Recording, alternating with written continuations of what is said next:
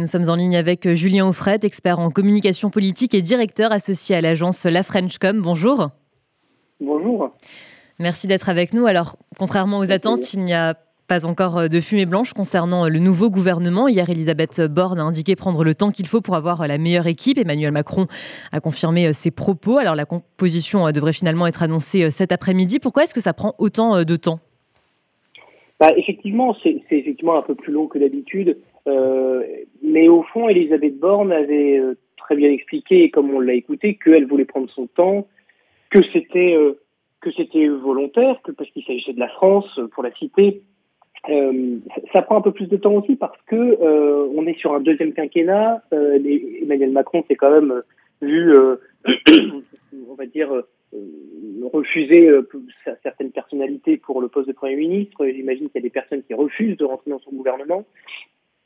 Et puis surtout, il faut aussi, euh, il faut aussi le dire, euh, euh, le travail de la haute autorité pour la transparence de la vie publique travaille en ce moment de manière acharnée pour essayer de vérifier les profils de toutes les personnes potentielles. Et donc, ça fait beaucoup de monde. Euh, et donc, évidemment, euh, avoir un gouvernement, surtout que là, c'est un gouvernement d'avant législatif, donc c'est un gouvernement qui est très important, qui probablement, peut-être en partie, ne sera pas tout à fait le même que dans, dans, dans, dans un peu plus d'un mois. Donc, ça prend du temps, c'est assez normal au fond et voilà, c'est aujourd'hui les affaires courantes sont expédiées par l'administration, donc il n'y a, pas tellement de raison de s'inquiéter. Et justement, cette semaine, Jérôme Perra a retiré, je le rappelle, sa candidature pour euh, les législatives en raison de sa condamnation en 2020 pour euh, des violences envers une ex-compagne. Est-ce que c'est aussi finalement à cause de cette affaire qu'Emmanuel Macron passe plus que jamais les candidatures et, et la vie de tous les futurs euh, ministres qu'il souhaite nommer au peigne fin? Ça a joué? Je ne sais pas si ça a joué parce que euh, au fond déjà ça a été une, une, grosse erreur de communication de la part de la République en marche euh, d'investir ce monsieur. Euh, parce que euh, on a quand même un, un, parti, on a quand même un président de la République et on a eu des premiers ministres qui se sont engagés pour enfin pour lutter contre la violence faite aux femmes. Et d'ailleurs il voulait d'ailleurs en faire une priorité pour le quinquennat précédent et il veut de nouveau en faire une priorité pour ce quinquennat. Donc je ne crois pas que ça ait joué particulièrement je pense qu'Emmanuel Macron il est parfaitement conscient euh, des risques euh, absolument importants euh, d'avoir des, personnalités qui pourraient se retrouver avec des affaires judiciaires ou avec des non-déclarations de je ne sais quoi, de patrimoine parfois ou de, de fraude fiscale et, et j'en passe. je pense qu'Emmanuel Macron, il a été assez marqué par le premier gouvernement qu'il a pu nommer avec François Bayrou, qui a dû démissionner dans le mois qui a suivi, et, et, certains autres. donc, je pense qu'il fait très attention euh, et, et c'est peut-être pas plus mal. Euh, anticiper, c'est vraiment euh, une obsession et, et je pense qu'il a raison au fond. Et alors, à quoi pourrait ressembler, Julien Offred, ce, ce futur gouvernement dont, dont, tout le monde parle? On sait qu'Elisabeth Borne, la nouvelle première ministre, est plutôt d'une sensibilité de gauche. Quelle pourrait être la, la, couleur de ce futur gouvernement? Alors, ça, c'est une excellente question.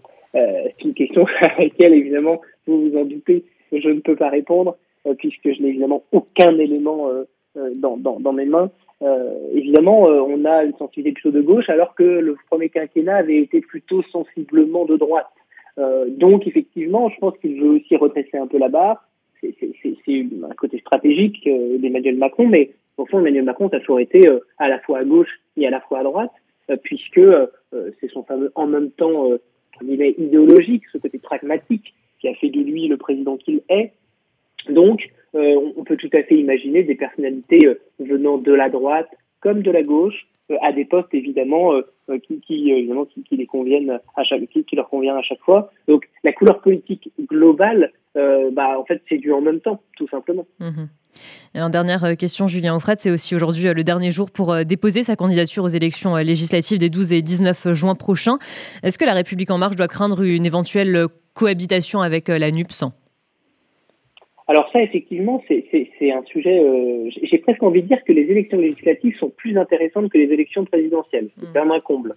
Euh, bon, le, le, le, les, les, élections telles qu'on les voit là euh, laissent apparaître quand même euh, effectivement euh, une puissance, en tout cas, euh, de frappe pour pour la NUP, la NUP, NUPES, je pas comment on l'appelle, que, que, que effectivement les partis de gauche de, de, de quinquennat précédent au fond, euh, j'ai comme le sentiment, même si les sondages, euh, même si les sondages au fond, ils sont pas si bien faits que ça, puisqu'ils n'étudient pas les personnalités, les vraies personnalités, etc. Ils regardent plutôt les forces en présence.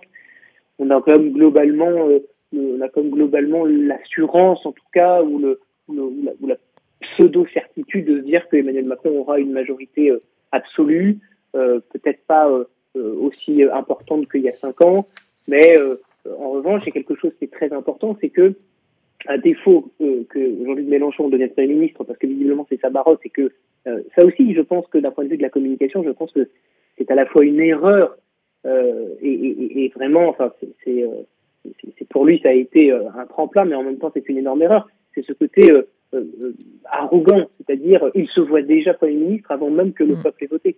Euh, et ça, c'est extrêmement dommageable pour son image, euh, mais il n'est plus à sa place, Jean-Luc Mélenchon, puisque ça fait partie de sa, ça fait partie de, de sa personnalité. C'est un, un, homme visiblement assez arrogant et, et, et, très méprisant au fond de ce qu'on peut dire de lui, et donc il se positionne un peu comme un autocrate, et donc évidemment, c'est forcément lui le futur Premier ministre. Je pense que ça joue, ça joue beaucoup de, sur son image, ça joue beaucoup évidemment sur, sur l'alliance mmh. qui, qui s'est faite.